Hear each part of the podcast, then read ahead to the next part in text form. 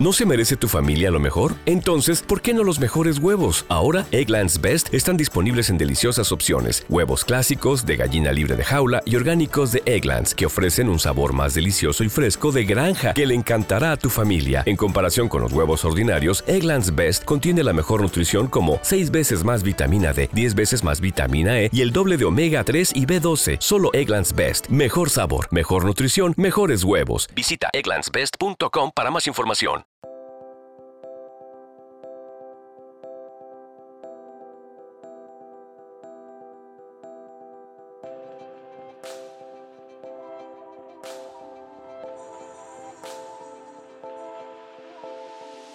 Ideas para Vivir Mejor, ayudamos a personas que no tienen tiempo a descubrir las claves de los libros sobre bienestar físico, mental y financiero que les gustaría leer.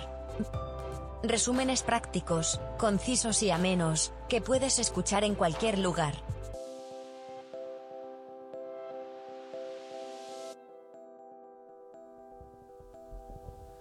Hola a todos y bienvenidos a Ideas para Vivir Mejor. Soy Eugenio Vallarruiz, lector empedernido y amante del desarrollo personal. En los próximos minutos descubrirás las ideas principales de Un hábito para cambiarte la vida, un libro escrito por Mel Robbins. Antes de empezar, recordarte que tienes disponible mi primer libro propio. Después de leer y de resumir cientos de libros sobre desarrollo personal, he querido sintetizar todo ese conocimiento en un libro.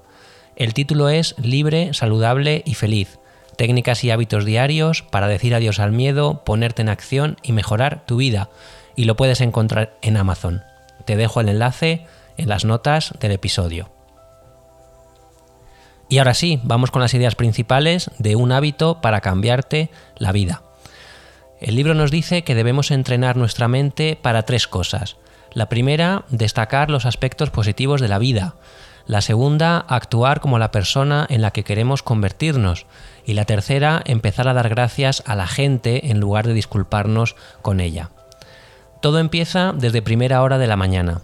Cuando te pones delante del espejo y te lavas los dientes, ¿qué pensamientos tienes sobre la persona que te mira? ¿Te felicitas por la persona en la que te has convertido? ¿O como la mayoría de gente pasas esos minutos criticándote a ti mismo, encontrando defectos en tu cuerpo, etcétera? Cuando te miras al espejo por las mañanas, tienes que tomar una decisión.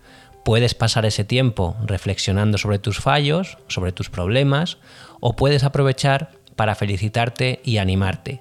Elige bien, dice el libro, elige chocar los cinco con tu reflejo.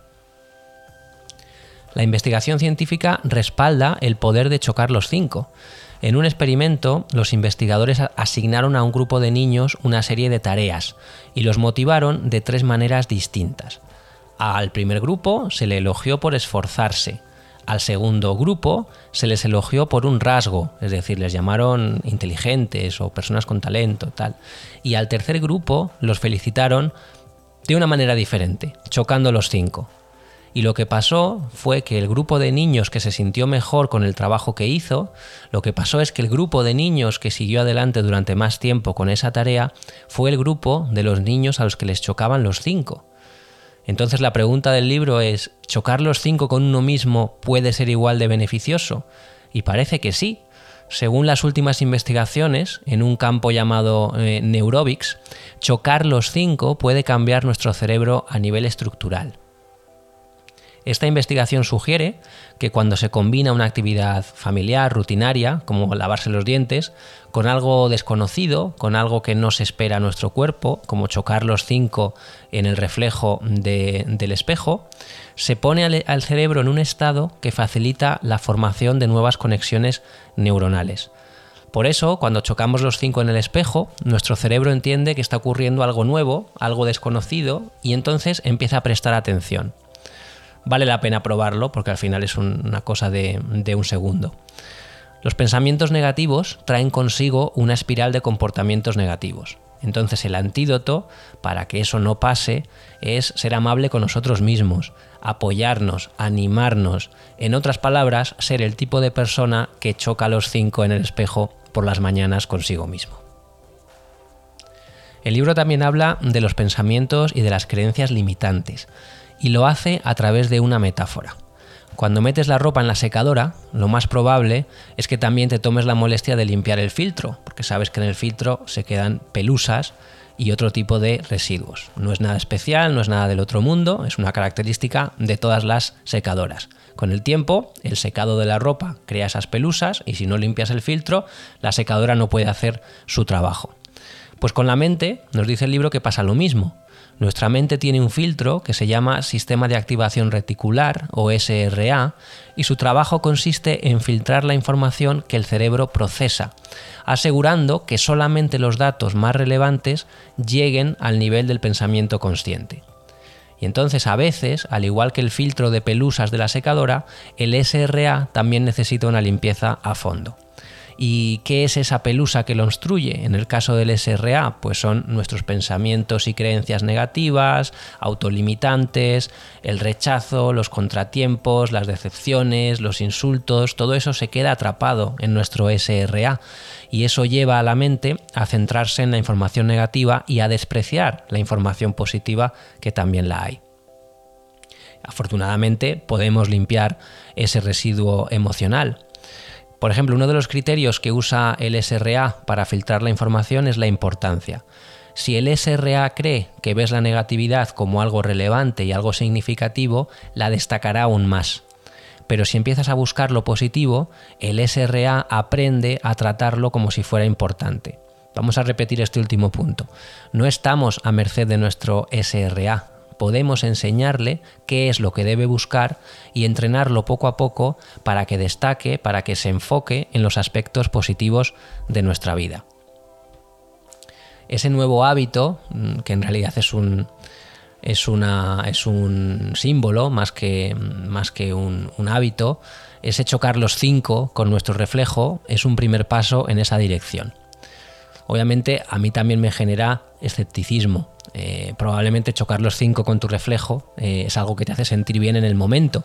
No sé si puede suponer algún cambio real en tu estado de ánimo y en, y en tu autoestima. Es algo demasiado sencillo, ¿verdad? Como para que suceda algo tan, tan profundo.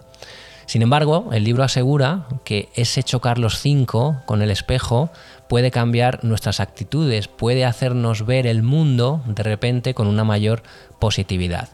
Y pone el ejemplo mm, que nos ha pasado a todos de cuando empezamos a fijarnos en determinadas cosas, em, empiezan como a aparecer más. Como por ejemplo cuando queremos comprar un coche, el modelo de coche que estamos buscando, de repente lo vemos eh, más a menudo en la, en la calle. Pues con esto, dice el libro, pasa exactamente lo mismo. Entonces hay tres pasos clave para entrenar nuestro SRA y empezar a ver el mundo de manera distinta. El primero es bastante sencillo, tenemos que interrumpir los viejos patrones de pensamiento. Así que la próxima vez que sientas que te estás dedicando a criticarte a ti mismo o que sientes dudas sobre tu capacidad, haz una pausa y dite a ti mismo, no estoy pensando en eso. Parece simple, pero al negarte a repetir estos mismos pensamientos cansinos, lo que estás haciendo es entrenar a tu SRA para que los ignore también en el futuro. Pero no basta con debilitar esos patrones de pensamiento negativos, también tenemos que sustituirlos por algo mejor, por pensamientos más amables, más eh, solidarios, más realistas, más positivos. Y ahí es donde entra en juego otro concepto que es el del mantra. Tenemos que elegir un mantra y tenemos que tener cuidado cuando lo elegimos porque tiene que ser un mantra que consideremos verdadero para que nuestra mente no lo rechace. Tiene que ser algo, aparte de verdadero, que creamos o que nos sirva a nosotros para darnos fuerzas, para darnos ánimos, eh, etc. Por ejemplo, el libro sugiere mantras de, este tipo. Eh, cada día soy un poco más fuerte, hoy me merezco sentirme bien, este tipo de cosas. Y el último paso es actuar como la persona en la que quieres convertirte. No se pueden cambiar las actitudes que tenemos arraigadas sin llevar a cabo algún tipo de acción. Y ver que te comportas de forma diferente demuestra a tu mente que tu nueva creencia es cierta. Vamos a recopilar estos tres pasos para entrenar nuestro SRA. La próxima vez que te venga a la cabeza un pensamiento negativo, lo interrumpes y te dices a ti mismo que no vas a pensar en esto. Después repites un mantra que para ti signifique apoyo y que sea específico. Y por último, pasas a actuar de forma que le demuestres a tu mente que tu nueva creencia es cierta. Y el libro también dedica bastante a hablar de la gente que pide disculpas demasiado a menudo. Esto es una especie de tic que tienen algunas personas y que puede ser difícil de eliminar. Eh, si tenemos que cancelar planes, si necesitamos ayuda, si alguien se tropieza con nosotros en la calle, la palabra perdón parece estar constantemente en nuestros labios. Y esto a primera vista puede ser hasta bueno. Mm, pedir perdón es, bueno, ¿verdad? el, problema es cuando se convierte en algo sistemático y en algo que haces absolutamente siempre. Es entonces cuando deja de ser un hábito inofensivo. El impulso de pedir perdón sugiere algo un poco más importante, sugiere un sentimiento de culpa eh, en estado hiperactivo y eso puede dificultarte tener una vida verdaderamente plena. Entonces la recomendación del libro es dejar de disculparte y empezar a dar las gracias, sustituir las disculpas por la gratitud. Porque es difícil tener una actitud de agradecimiento cuando uno se disculpa constantemente por existir. Así que si se desviven por hacer algo bueno por ti, no pidas perdón, simplemente muestra tu agradecimiento. De hecho, nos dice, las personas que constantemente piden perdón pueden llegar a ser a veces un poco, un poco molestas. Piensa que a la otra persona eh, le va a sentar mucho mejor estar expuesta a la gratitud que estar expuesta a la culpa. En otras palabras, que es más agradable que te den las gracias a que te pidan disculpas. Dar las gracias no solamente pone de manifiesto la generosidad de tu interlocutor, también te permite reconocer tus propias necesidades sin sentirte culpable por ellas. Comunica al mundo y comunícate a ti mismo, sobre todo, que no debes sentirte culpable por tener necesidades o por tener deseos propios. Y hasta aquí las ideas principales que he encontrado en Un hábito para cambiarte la vida, un libro escrito por Mel Robbins. Espero que te haya gustado. Si es así, por favor, suscríbete al podcast, dale a me gusta, comparte en redes sociales o por WhatsApp con esa persona que creas que necesita chocar los cinco con su reflejo cada mañana en el espejo. Y sin más, me despido.